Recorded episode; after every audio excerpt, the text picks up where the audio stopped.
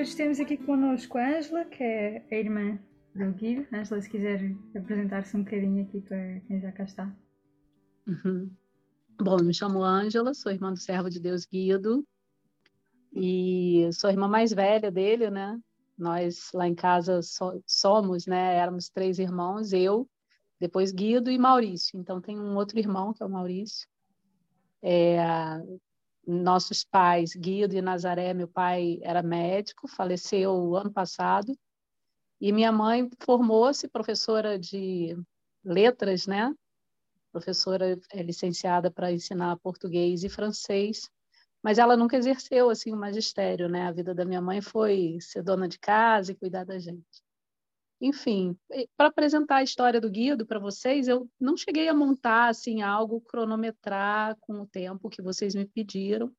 Então até peço que se eu começar a me exceder, vocês me chamem a atenção e certo. me falem do, do tempo que eu tenho, tá bom? Certo. Antes de começar com a, com a história do Guido, nós temos só uma oração nossa e depois a invocação Espírito Santo antes de começarmos. Vamos. Vamos. Senhor, dá-nos a graça de te ouvir durante este próximo momento e que o que aprendemos hoje aqui possa ficar para sempre guardado no nosso coração. Pedimos-te coragem para que, depois do que refletimos hoje, possamos mudar o que deve ser mudado. Mostra-nos, através do teu servo Guido Schaffer, como é que podemos ser exemplo para os outros da mesma maneira que ele é para nós. Lindo Espírito Santo, enchei os corações dos vossos fiéis e acendei neles o fogo do vosso amor. Enviai, Senhor, o vosso Espírito, e tudo será criado, e renovareis a face da terra. Oremos. Ó Deus, que instruíste os corações dos vossos fiéis na luz do Espírito Santo, fazei que apreciemos retamente todas as coisas e gozemos sempre da sua consolação. Nosso Senhor Jesus Cristo, vosso Filho, que é Deus convosco na unidade do Espírito Santo. Amém. Amém. Então, assim, o Guido, é, vocês pediram para orientar mais, assim, falando sobre a doutrina dele, né, como ele praticava, assim, a, a religião. Então, assim, a gente cresceu, né, no Rio de Janeiro, cidade do Rio, em Copacabana, que é bem famosa aí, todo mundo já ouviu falar, né, praia de Copacabana. Então, assim, desde criança, Guido sempre teve um gosto muito grande pela praia. Minha mãe sempre nos levou à praia, né? Assim, ela, como eu falei, ela se dedicou a nós, então ela tinha esse tempo, a gente tinha nossas ocupações de escola, estudo, mas ela sempre gostava que a gente tomasse um sol, né, e brincasse. E com isso Guido cresceu com esse amor pelo mar, assim, desde pequenininho, quando ia para a praia, ele gostava era de ficar no mar. E gostava assim também, pequeno, bastante de aventura, sabe? Eu acho aquela coisa assim bem do da criança, do jovem mesmo, assim, gostava de pegar onda primeiro de peito, depois de e por fim ele ganhou a prancha de surf, né? E surfava por ali por perto, né? Quando era menor, por onde podia ir a pé ou de ônibus, depois que cresceu, aqui no Rio de Janeiro a gente tem a Barra da Tijuca, o Recreio, que tem mar assim com mais ondas, né? Aí ele já passou a encarar umas ondas maiores.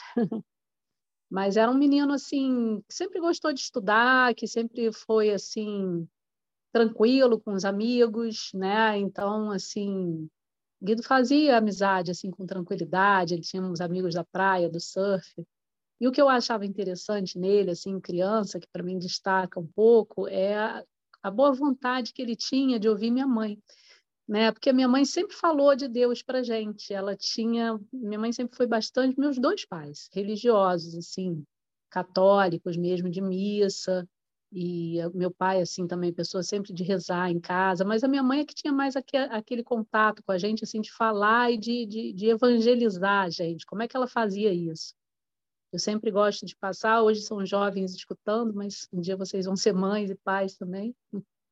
Então, minha mãe gostava assim de contar uma historinha para gente na hora de dormir, historinhas variadas, né? Livrinho de história infantil, mas tinha sempre o um momento da oração também, e ela sempre de alguma forma buscava assim com aquela Bíblia da criança, falar alguma coisa de Jesus. E ela participava também de um grupo de oração no nosso bairro, grupo da Renovação Carismática. Então ela sempre comentava assim, às vezes na hora do almoço com a gente, alguma coisa que tinha acontecido no grupo, e assim alguma coisa que ela viu Deus agir na vida de uma pessoa. E era interessante assim, que ela sempre comentava de forma muito positiva para gente essas coisas, sabe? Era assim a forma como ela passava a religião para gente, a gente via assim que mudava a vida das pessoas, trazia paz, trazia reconciliações nos lares e então ela, ela transmitia para gente assim um Deus vivo, sabe? Eu vejo às vezes as pessoas falando de suas experiências na igreja, até falando de brigas, né, que às vezes acontecem nas pastorais. Se, se acontecia isso por lá, minha mãe não comentava em casa. Ela comentava assim onde ela via Deus agindo. Né. E o Guido tinha assim um ouvido para escutar aquilo que eu, por exemplo, quando cheguei na adolescência, eu já não tinha. Eu, eu fui uma adolescente bem questionadora e ficava assim, minha mãe falava de Jesus e tal, e eu falava, mas por que que Jesus que é Deus? Por que que não é Buda? por que que a gente não pode seguir outra religião? E aí ia buscar ler livros de outra religião, deixava minha mãe de cabelo branco.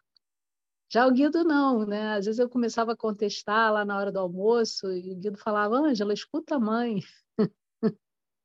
ele tinha essa, depois ele vai falar da importância da docilidade ao Espírito Santo e à palavra, né? Então ele já tinha essa questão, o que, que seria essa docilidade ao Espírito e à palavra? Ser dócil é você ouvir a palavra de Deus e não ficar relutando com ela, questionando, mas sim acolher no seu coração, né? A gente passou agora pelo tempo do Natal, em vários textos desse tempo natalino, a gente vai ler que Maria escutava a, palavra, né, e a meditava em seu coração.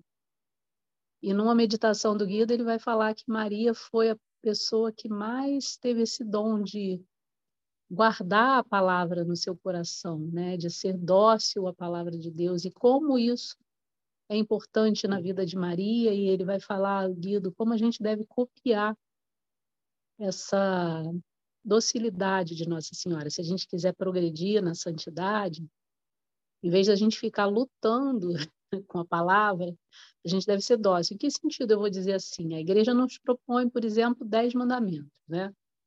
Então, basta a gente abrir o catecismo, hoje em dia tem o CAT, tem várias formas aí da gente tirar dúvida. Mas aí a gente começa, ah, mas por que que tem esse mandamento aqui da castidade? Por quê? Porque o mundo não vive isso. Por que, que eu tenho que viver isso? Então a gente começa por quê, por quê, por quê, por quê, por quê. E a gente não sai do, muito do porquê, né? Então, é, quando a gente quer viver a docilidade, a gente sai um pouco desse porquê, a gente lê e a gente pensa assim, né? Deus colocou a igreja para ser um caminho, né? Jesus, ele instituiu a igreja sob Pedro, né? Ele instituiu ela para ser um caminho. Então a gente começa a ler aquilo com bom, eu vou acolher, eu vou tentar viver, não sei se eu vou conseguir, porque eu vivo num mundo que vive ao contrário. E aí o Guido pensava assim, por exemplo, como é que eu vou conseguir viver a castidade, né? Como é que lá nos anos 90, em Copacabana, um jovem vive a castidade? O que, que ele pensou? Vou rezar o terço, né? Porque, veja bem, quem é símbolo para nós da pureza? Né? É Nossa Senhora. Então, se eu tenho uma dificuldade de viver a pureza, não só eu, mas acho que quase todo mundo, né, no mundo atual, que, que eu vou fazer? Eu vou pedir ajuda, né? Eu vou pedir ajuda à Nossa Senhora. Que melhor ajuda posso ter do que essa? Então, ele ensinava muitos jovens, por exemplo, isso, a rezar o terço nessa luta, né, para a gente conseguir viver esse mandamento da castidade. E por aí vamos, eu estou dando aqui um exemplo, né, que é sempre bom a gente partir de um exemplo concreto para vocês entenderem. Então, em vez de ficar nessa luta, né, se me diz honrar pai e mãe, também não vou eu ficar discutindo. Se me diz guardar os domingos e dias santos, também não vou eu tentar fugir disso e agora vou arrumar desculpas. Ah, não, mas esse domingo eu tenho que estudar, esse domingo não dá porque eu tenho um trabalho enorme para entregar na faculdade, então vou faltar a missa. Mas, assim, a missa dura só uma hora. Será que a gente não pode, né? Será que se a gente olhar aí a nossa agenda, é, a gente vai ficar todas as horas do dia em função do estudo? Será que a gente não pode tirar uma hora e essa hora da missa ser, inclusive, uma hora que a gente pede a Deus ali o Espírito Santo que nos inspire nos nossos trabalhos, né? E, e acreditar de coração que se a gente colocar Deus em primeiro lugar na nossa vida, Ele vai nos dar, né? Porque está lá na palavra, buscar em primeiro lugar o reino de Deus e tudo vos será acrescentado.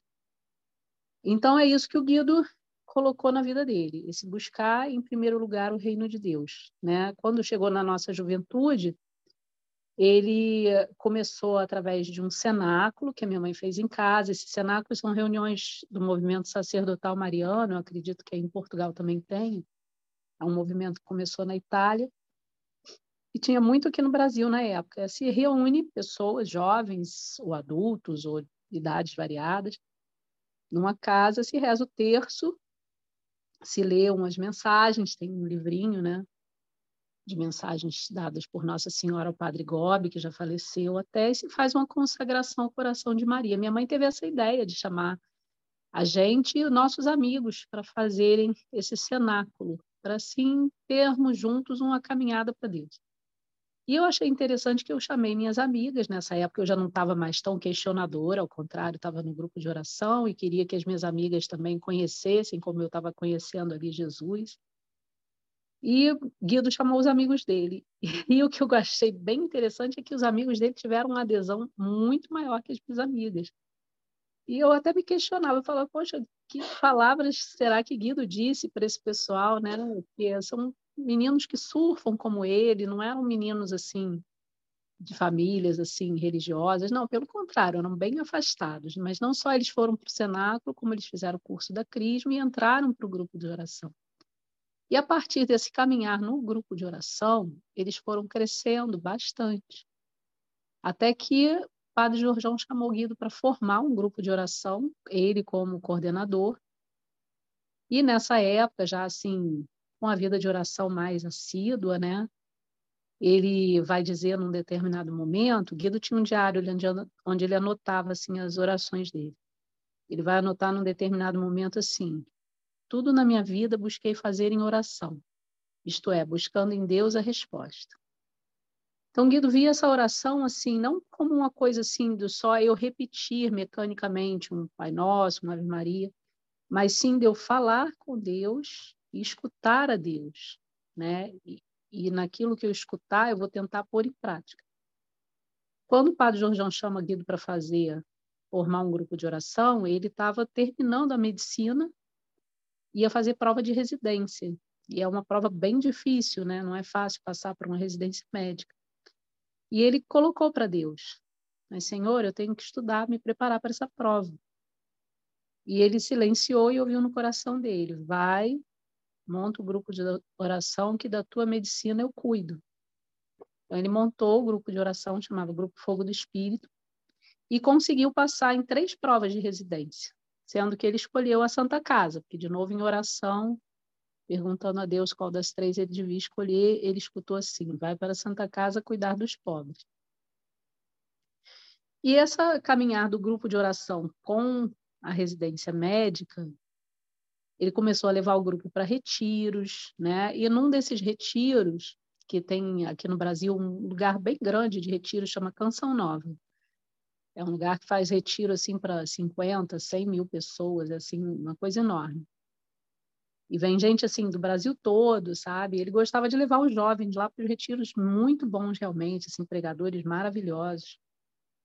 Enfim, num desses retiros, ele escutou o padre pregar uma palavra que está lá em Tobias, que diz assim: Não desvieis vosso olhar do pobre, tampouco Deus se desviará de vós. E aí ele disse que nesse momento essa palavra tocou fundo o coração dele e ele pensou quantas vezes eu passei indiferente pelos pobres, que ali em Copacabana tem muita assim população de rua, né? Muita gente pedindo dinheiro e tal. E ele pediu perdão a Deus e pediu a Deus a graça de nunca mais passar indiferente por um pobre. E aconteceu que, voltando do retiro para o Rio e indo para o trabalho dele lá na Santa Casa, se internou lá uma missionária da caridade, uma irmã daquela congregação fundada pela Santa Teresa de Calcutá. E ele conversando com a irmã que estava lá, ela falou que tinha casa ali na Lapa, que é pertinho da Santa Casa, dá para ir a pé. E ele ofereceu, então, falou: Olha, irmã, eu sou médico e eu queria ajudar vocês naquilo que vocês estiverem precisando. Vocês será que precisam de um médico? E a irmã ofereceu para ele uma salinha, então, lá não, tinha um cantinho na, Santa, na, na casa delas, né, das missionárias, para atender, porque lá elas recebem diariamente, assim, 150, 200 pessoas para refeição no final da tarde, né, como se fosse assim um jantar. E uma vez por semana Guido passou a ir lá. Então ele uniu o grupo de oração que ele tinha, rezava, ele pregava a palavra, ensinava as pessoas a rezarem, a louvarem, a ler a palavra diariamente, com esse trabalho de caridade. E com isso foram crescendo, os jovens do grupo foram também acompanhá-lo e, e, eles tinham assim várias ideias assim de fazer a caridade, né? E enfim, eu queria mostrar, não sei se vai dar para vocês verem aqui esse livrinho, que é o livro Um Santo Surfista. Ele é escrito pelo padre Ricardo Figueiredo, que é conhecido de vocês aí em Portugal, né? Ele gostou muito da história do Guido e se preparou bem para escrever esse livro. É um livro que vocês têm à disposição, vocês podem comprar aí em Portugal, vende aí, né? Esse é o exemplar que ele me mandou. É, eu destaquei algumas coisas que ele escreveu sobre o Guido para a gente poder meditar, porque Guido fazendo esse trabalho lá nas missionárias da caridade, como ele fazia, que ele atendia como médico lá essas pessoas que não tinham acesso ao médico. Ele também depois começou a fazer um trabalho na Santa Casa como pastoral da saúde. Ele já era médico na Santa Casa, mas ele passou a também trabalhar com o pessoal da pastoral da saúde, que faz aquele trabalho assim de falar de Jesus, né, de anunciar o evangelho para os doentes que estão lá. E nesse trabalho da Pastoral da Saúde, ele de fato teve muitos testemunhos que, inclusive, o tocavam, ele comentava com a gente, sabe? Então, assim, para comentar um para vocês, assim, que eu acho muito bonito que ele conta, tinha um senhor que estava internado lá na Santa Casa, com o corpo todo aberto em feridas que não cicatrizavam. E um dia ele na enfermaria conversando com esse senhor, né, ele comentou assim: ah, o senhor não gostaria de se confessar? Tem um padre né, que acompanhava eles na pastoral da saúde, chamado Frei Anselmo Fracasso. Então, quando alguém queria os sacramentos, o Frei Anselmo entrava em ação. Aí Guido falou com o senhor: o senhor não gostaria de se confessar? Aí o homem falou assim para ele: ah, eu não roubei nem matei, eu não tenho nada para me confessar. Aí o Guido falou assim: é, eu também não roubei nem matei.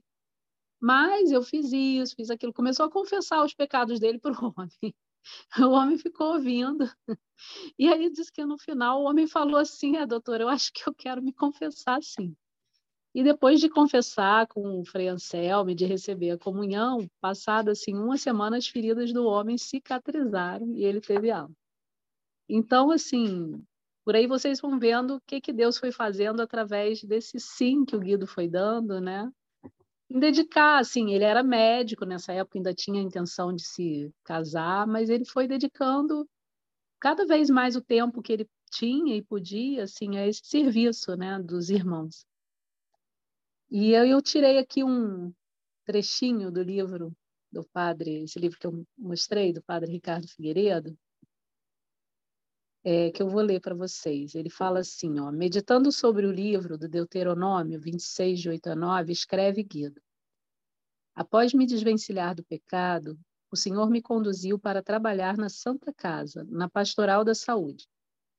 Portanto, lá é a terra que, a terra que mana leite e mel.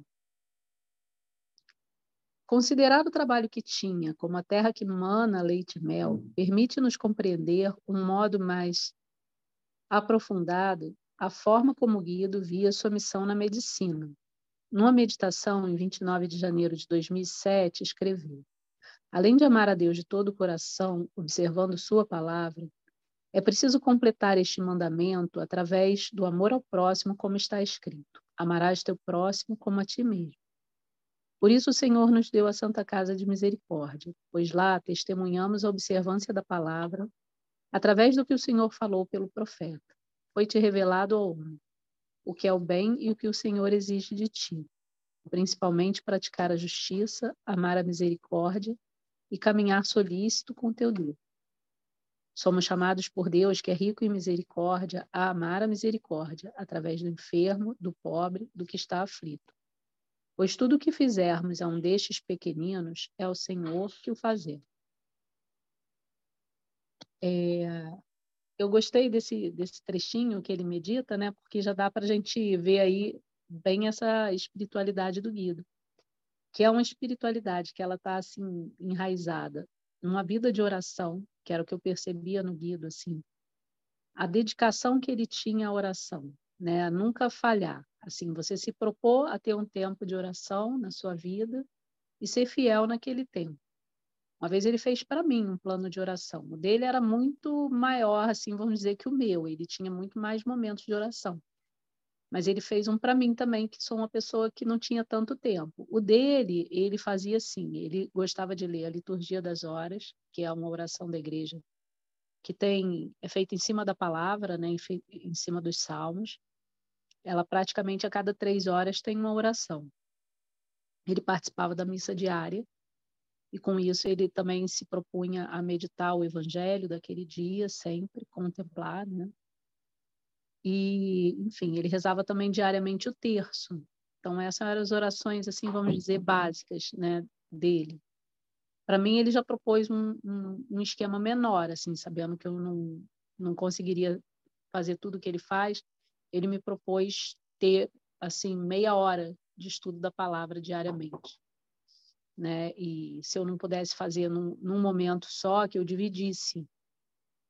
Então, é, hoje o que eu faço, assim, que é né, já preparada pelo padre que preparou ele também, é 20 minutos de ou, mei, ou meia hora, pelo menos 20 a meia hora de estudo da palavra e à noite 10 minutos de exame de consciência. Então, assim, a gente divide ao longo do dia a oração. E a importância é que nessa oração que você faz, que você medita a palavra, você contempla a palavra, você se coloca nela, né? Então, vocês veem aqui quando ele frisou que meditando o livro do Deuteronômio, né, que devia estar falando lá da terra que manda leite e mel, enfim, para onde o povo de Deus estava caminhando, o guiado ele se viu após se desvencilhar do pecado, né? Após me desvencilhar do pecado, o Senhor me conduziu a trabalhar na Santa Casa, na Pastoral da Saúde, portanto lá é a terra que manda leite e mel. Ou seja, ele coloca a vida dele dentro da palavra, né? Isso é um pouco a ideia da contemplação. A contemplação é a gente se colocar como um personagem ali na cena.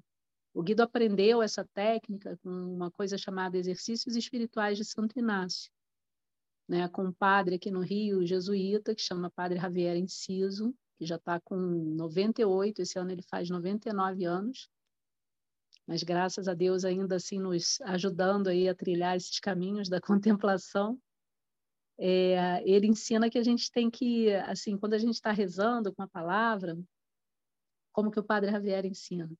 Ele ensina a gente a ler a palavra uma ou duas vezes e escolher nela o que seriam os pontos, né? as frases que mais saltam assim, ao nosso olho. E aí tentar entrar na palavra, por exemplo, geralmente as cenas do Evangelho são boas, contemplando, ou seja, tentando imaginar aquela cena e sendo uma personagem dela. Então você pode ou ser uma personagem da Bíblia, sei lá, você pode ser a Maria Madalena, ou você pode ser o leproso que foi a Jesus, né? Depende do evangelho que você está meditando, ou você pode ser um apóstolo, você pode ser alguém que está ali assistindo, ajudando. Conversar com as personagens, conversar principalmente com Jesus, observar Jesus. O Padre Javier pede muito assim que a gente observe Jesus que a gente olhe para Jesus, que expressão ele tem, como que ele se comporta, né, com as pessoas que se aproximam dele. O olhar dele é de misericórdia, né? Como que ele toca as pessoas? O evangelho da semana passada mostrava ele tocando o leproso, né, que ninguém queria tocar naquela época. Então, a gente vai assim aprendendo a conhecer um pouco mais Jesus, a amar Jesus e a querer seguir, né, Jesus. O Guido aqui se colocou com o trabalho dele, né? Ele estava vendo lá o Deuteronômio, ele viu que ele estava na terra que mana leite e mel, que foi lá que Deus colocou ele, portanto lá ele tinha uma missão para cumprir. né? E também quando ele cita que amarás teu próximo como a ti mesmo, ele vê a oportunidade de cumprir isso lá na Santa Casa. Ó. Por isso o Senhor nos deu a Santa Casa, pois lá testemunhamos a observância da palavra através do que o Senhor falou pelo profeta. Então, assim, o padre Ricardo Figueiredo que tira disso aqui.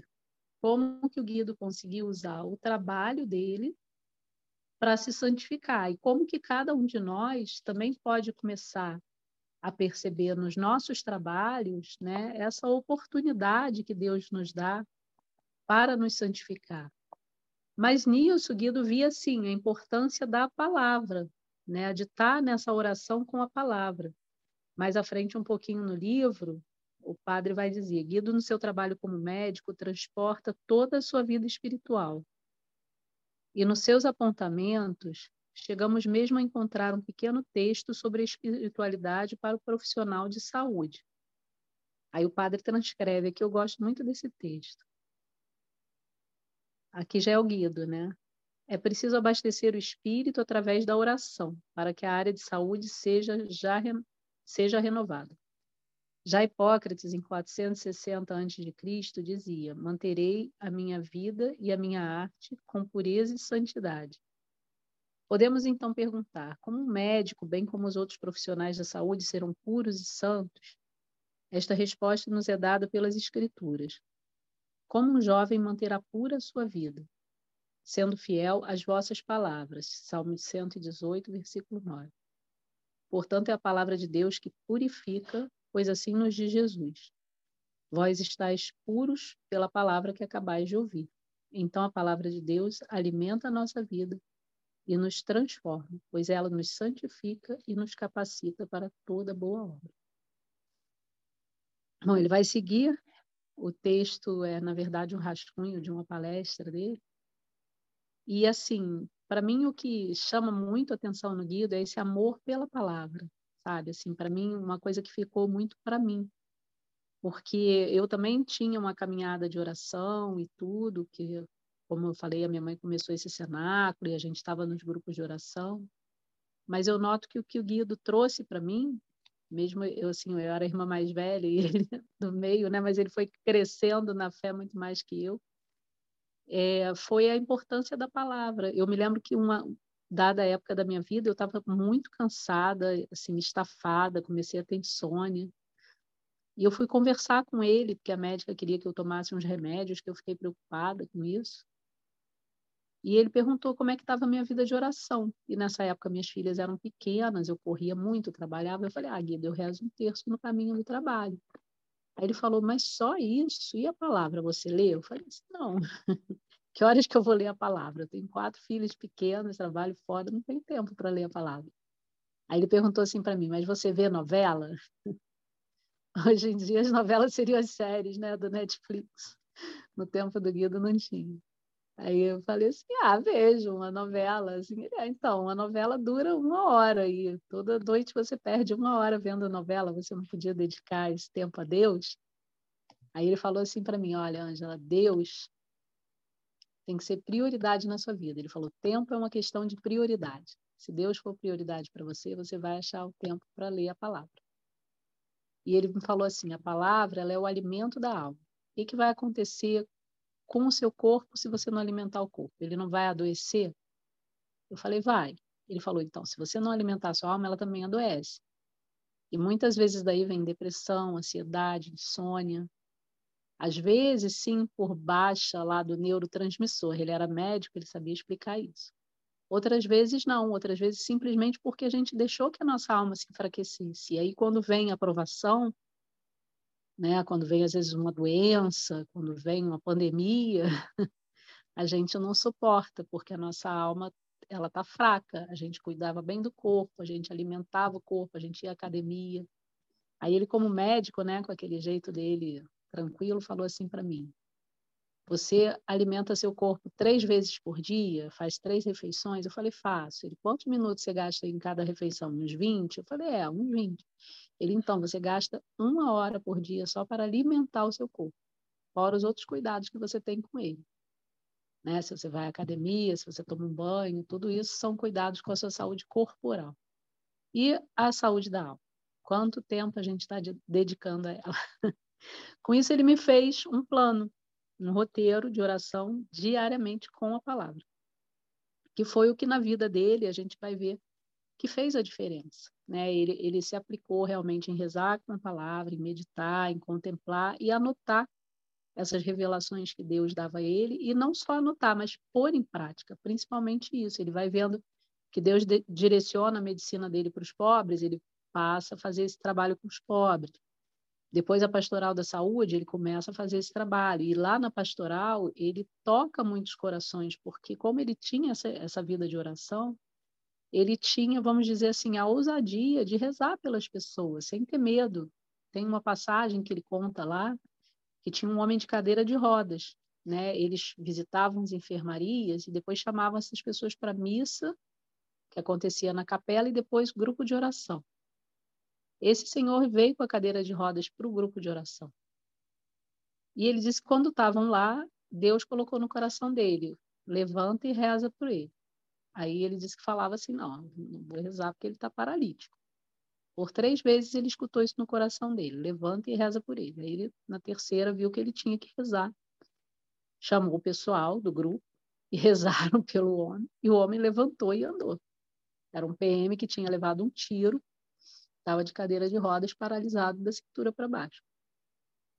E ele falou que esse homem se transformou tanto que tempos depois ele voltou lá para agradecer, né? voltou com a família toda andando com o rosto tão radiante que ele falou que nem reconheceu, porque a transformação que Deus faz na, na vida das pessoas vai muito além da cura física, né? Então é um pouco do que a gente vê no Evangelho ali, quando a gente vê Jesus diante do leproso, do paralítico, né? A transformação não é somente a cura física, mas toda uma cura espiritual que se opera na pessoa.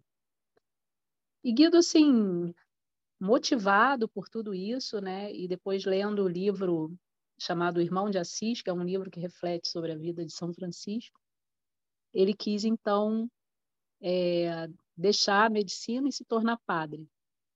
E começou os estudos de filosofia, depois teologia. Ele cursou é, três anos de filosofia, depois o início da teologia. Ele fez é, três anos, no, quando ele estava no último ano de teologia, ele faleceu, né? Ele foi surfar com meu irmão, com um amigo dele que ia se casar no dia seguinte, e mais um primo da noiva desse rapaz. E, bom, eles rezaram antes de entrar no mar, só que ali no mar eles não viram o que aconteceu com o Guido, viram já assim a prancha, o Guido não estava em cima, então perceberam que algo estava acontecendo. O Dudu, que era esse amigo que casava no dia seguinte, nadou na direção do Guido, viu que o Guido estava afogando, já pediu socorro. Ele chegou com vida na areia, mas morreu a caminho do hospital. E aí, logo após a morte dele, assim, começou muitas pessoas a a missa de corpo presente dele já foi muito tocante, porque foi assim no meio de um feriado, né? Guido morreu dia 1 de maio, que aqui para a gente é feriado, é dia de São José Operário, dia do trabalhador. E o enterro dele foi no dia 2, era um feriado enforcado para a gente. Assim, a igreja ficou muito cheia, com mais de mil pessoas, assim, pessoas, é, padres é, de vários lugares, todos os, os monges do mosteiro São Bento aqui no Rio, que era onde ele fez a filosofia e os dois primeiros anos de teologia, é, pessoas das paróquias por onde ele passou como seminarista, enfim, gente de, dos mais variados lugares. Ele pregava muito em grupos de oração, assim, diversos grupos pelo Rio, então muitas pessoas mesmo vieram. E muitas já começaram ali a falar que viam Guido como um santo, assim, pessoas começaram a agradecer pelas, até escrever cartinha, agradecendo assim pelas orações que Guido fez por elas, pela palavra que ele tinha dado, que mudou a vida daquela pessoa.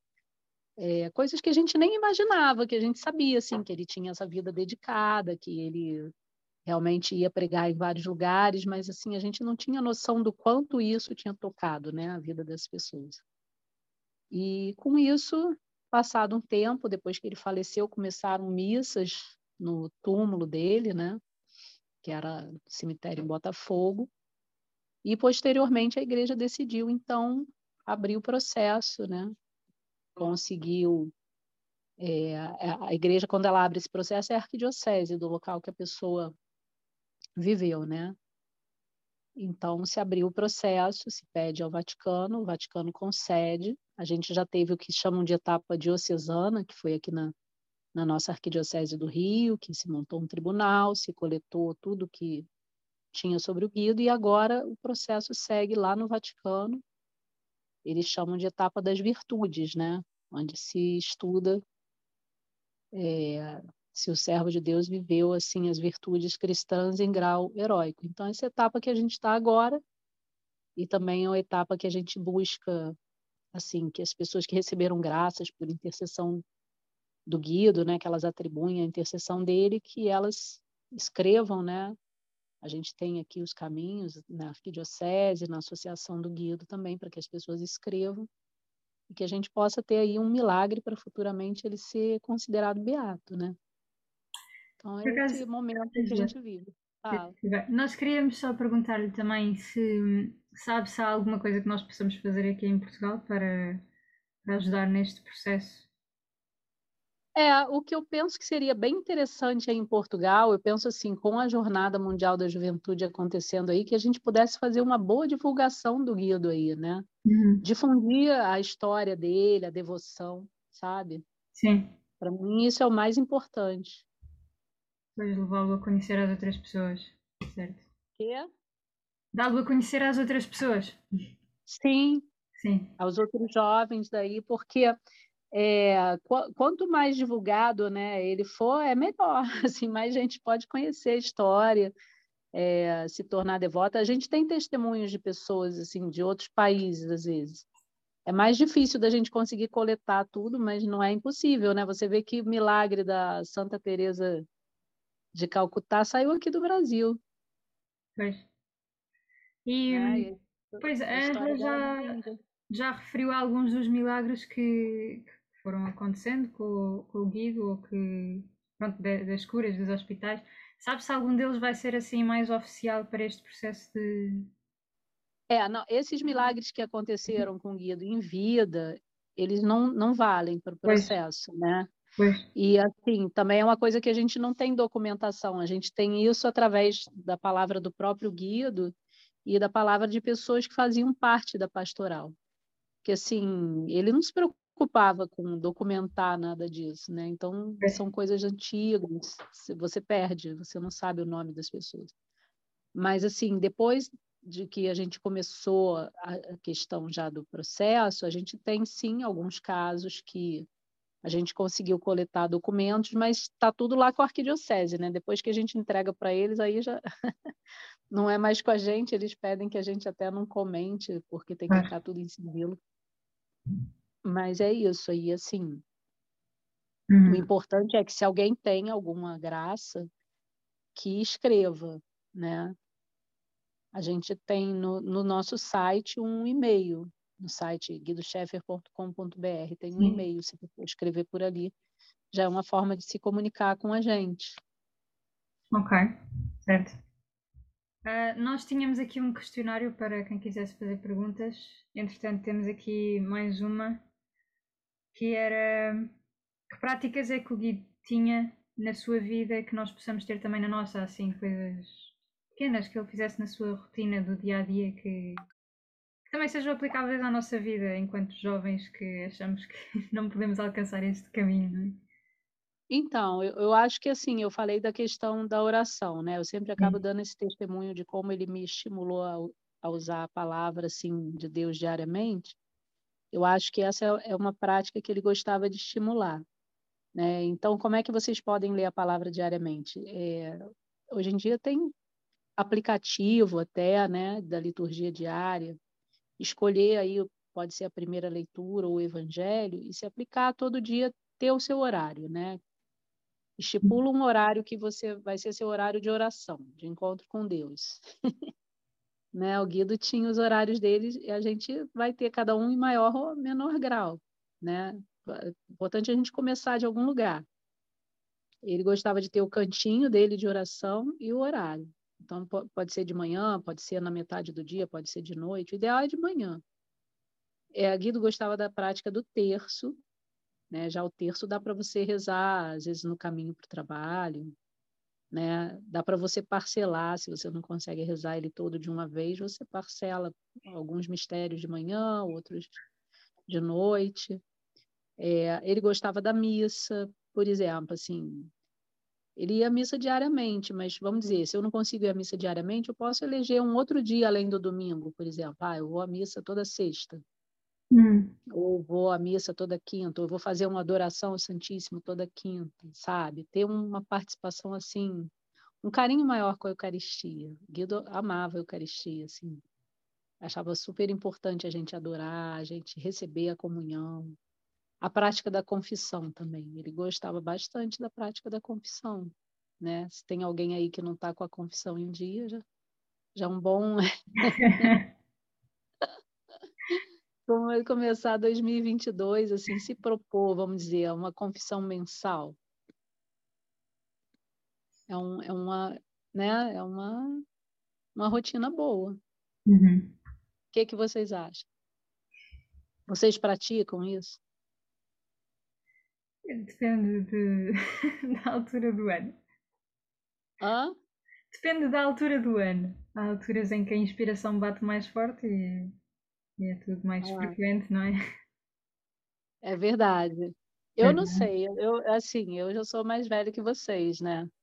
Então, quando apareceu aí esse coronavírus, eu confesso que eu fiquei com medo. Eu falei, vou deixar minha confissão sempre em dia.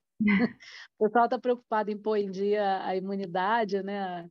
Então, vamos, vamos botar uma imunidade aí do pecado também, né? Vamos levantar eu, eu, às vezes acho que a, a, o coronavírus veio para a gente pensar no pecado, né? Porque o pecado é igual ao coronavírus, ninguém está vendo ele, né? Mas ele está por aí fazendo seu estrago. É verdade. E não é só um estrago de matar, né? Que nem a gente fala, o coronavírus não é só um estrago de matar. Quanta sequela ele traz? Então vamos pensar no pecado como coronavírus. O pecado não só ele pode tirar a nossa alma na morte, mas quanto estrago ele produz, né? ele nos leva para longe de Cristo, assim. Ó, se a gente olhar bem basicão, tem uma coisa lá nos exercícios espirituais que a gente chama de pecados capitais, né? Uma coisa da igreja, pecados capitais, eles não estão na Bíblia, né? Eles são um estudo lá dos padres do deserto. Já ouviram falar? Hum, não. Dos pecados capitais, sim, dos padres. É, não. É, o Guido gostava dos padres do deserto. Eles que desenvolveram isso. Eles observaram que existiam vícios que nos levavam ao pecado. O pecado capital ele não é pro, propriamente um pecado, ele é um vício nosso que nos leva ao pecado. Então tem lá, por exemplo, o orgulho. Né? Se eu uhum. fico cultivando orgulho, eu vou me afastando de Deus, porque o orgulho me faz achar que eu sou melhor que os outros, melhor inclusive que Deus, que tudo que eu faço de bom vem de mim mesmo. Então eu tenho que cortar isso na minha vida, né? Se eu sou uma pessoa orgulhosa, eu tenho que cortar isso na minha vida. Como é que eu combato isso? Eu combato isso justamente olhando para Jesus. Jesus era orgulhoso? Não, Jesus era manso e humilde de coração. Ele não fala, aprendei de mim que sou manso e humilde de coração. Então, humildade é justamente a virtude oposta ao orgulho. Então, me coloco ali em oração e vou pedindo a Jesus humildade. Vou repetindo, por exemplo, o Padre Javier colocou esse exercício para mim. Se você cai no orgulho, então vamos lá, tem aquela jaculatória. Jesus manso e humilde de coração, fazei o meu coração semelhante ao vosso. Né? Então, quando a gente percebe lá que, fui orgulhoso agora, e a gente é orgulhoso o dia inteiro. Quando você começa a olhar, você vai ver.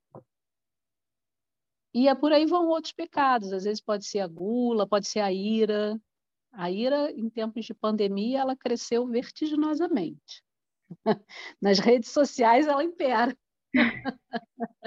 no Twitter, o Twitter é o lugar da ira. É verdade. então, assim, o que, que a gente pode pensar? Qual seria a virtude que se opõe à ira? Seria a paciência. E a paciência, eu andei estudando muito isso nesses dois últimos anos, ela está ligada à virtude da fortaleza. Porque se eu tenho a minha fé em Deus, a minha confiança em Deus, eu tenho fortaleza. Eu sei que Deus me ampara, que Ele cuida de mim. Então, na hora que a pessoa me provoca uma ira, eu vou fechar o olho, voltar para minha fé, para minha fortaleza, para aquilo que é o meu minha rocha, né, que é Jesus. Eu vou procurar ter paciência. vou deixar aquela ira passar. Não vou logo atirar uma pedra de volta, né? E a gente vê assim que o que, que acontece com o pecado na vida da gente? Às vezes ele enreda, ele azeda as relações da gente, né? Dentro da família, às vezes dentro da igreja, dentro de uma pastoral, porque você respondeu rapidamente com a ira. Por quê? Porque você não estava na sua vida de oração. Você escolheu, sei lá, acordou, era minha hora de rezar, mas eu escolhi ler o jornal, aí eu escolhi entrar logo no zap, ler, aí me chateei com a mensagem e já saí brigando. então é de forma muito prática que a gente tem que viver essas coisinhas que o Guido vivia. Ele era bem, o Guido era bem disciplinado. Entendeu? Uhum. Se ele acordou, a primeira coisa que ele vai rezar é rezar, ele não ia se distrair com outra coisa. Primeiro rezar, depois se distrai. Pois. Também, também neste sentido, nós preparámos uma pequena reflexão agora, que, que se calhar vamos aproveitar aqui a deixa e fazer agora nos próximos 5 a 10 minutos. Tá bom. Vou pôr uma musiquinha.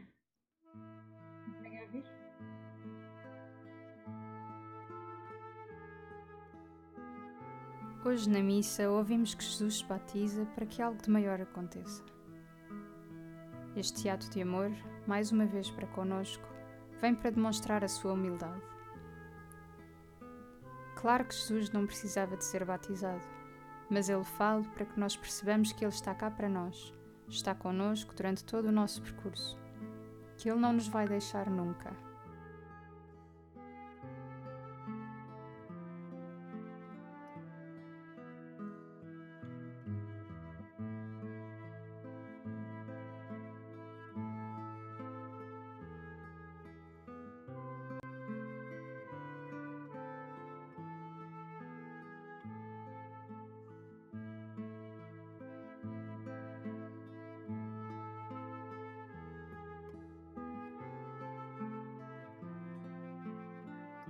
O batismo é o principal.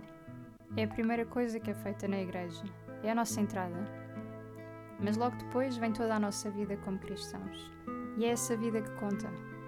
A maneira como levamos a nossa vida depois do batismo tem e deve sempre ser muito pensada, pois estamos a servir de exemplo para outros cristãos e mesmo para quem não o é, mas pode ver em nós Jesus. Por isso mesmo temos de ter cuidado com os critérios, pois nós, como batizados, devemos viver segundo os critérios de Jesus, aqueles que nos foram deixados e não aqueles que nós decidimos ter para nós.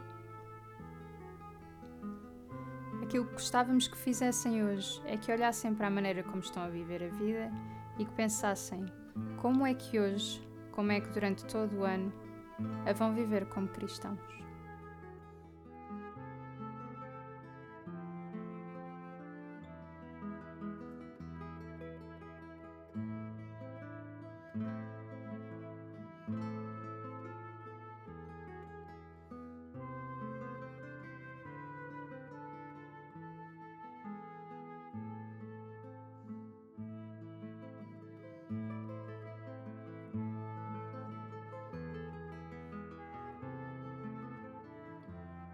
Que o cristão não pode viver a vida como qualquer outra pessoa.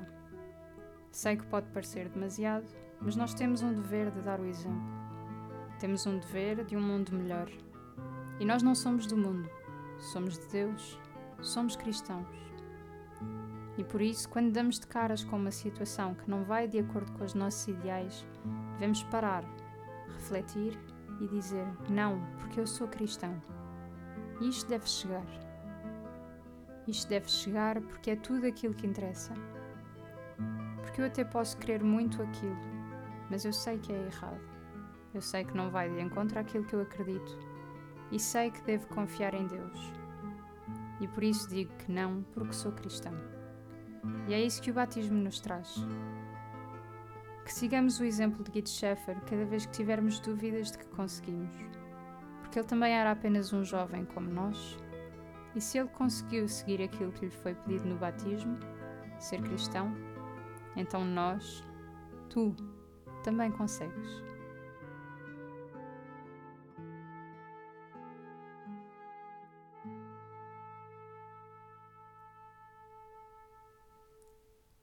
O que levas do Guido Schaffer para o teu dia a dia durante o próximo mês?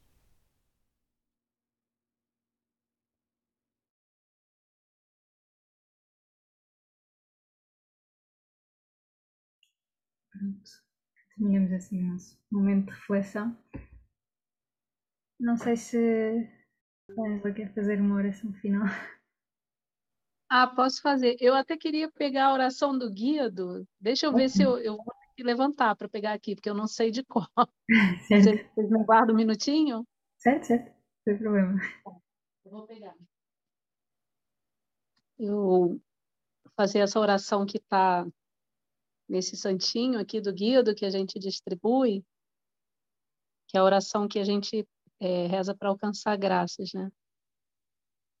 Não é a oração, a gente tinha falado na oração preferida do Guido, mas é difícil porque o Guido tinha muitas orações preferidas.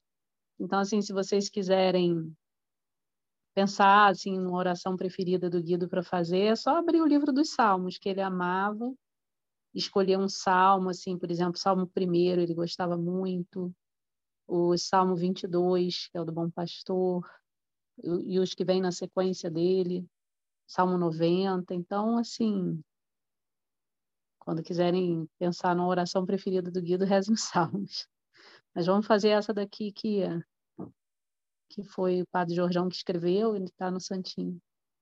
Amado Deus e Senhor, que através da vida do vosso servo, Guido Chefe, nos ensinaste com seu exemplo e ardor missionário a lançar-nos mar adentro no caminho da fé, concedei-nos por seu testemunho de jovem, médico, seminarista e surfista, anunciar com renovado ardor vossa palavra e alcançar por sua intercessão a graça que vos pedimos. A fim de que tenhamos um dia a alegria de vê-lo elevado à glória dos altares. Por nosso Senhor Jesus Cristo, vosso Filho, na unidade do Espírito Santo. Amém. Virgem Maria, Mãe do puro amor, rogai por nós. Pai nosso que estais no céu, santificado seja o vosso nome. Venha a nós o vosso reino, seja feita a vossa vontade, assim na terra como no céu. O pão nosso de cada dia nos dai hoje. Perdoai-nos as nossas ofensas, assim como nós perdoamos a quem nos tem ofendido. Não nos deixeis cair em tentação, mas livrai-nos do mal. Amém. Ave Maria, cheia de graça, o Senhor é convosco. Bendita sois vós entre as mulheres. Bendito é o fruto do vosso ventre, Jesus. Santa Maria, Mãe de Deus, rogai por nós, pecadores, agora e na hora de nossa morte. Amém. Glória ao Pai, ao Filho e ao Espírito Santo, como era no princípio, agora e sempre. Amém. Obrigada. Vamos só terminar por dizer que vamos fazer um sorteio do tal livro do Padre Ricardo Oba, e para participarem neste sorteio só têm de comentar uma publicação que a Francisca está a fazer agora na nossa conta do Instagram. Comentar com um emoji que vos faça lembrar de Jesus ou então identificar um amigo que achem que precisa deste livro, que vos faça sentido.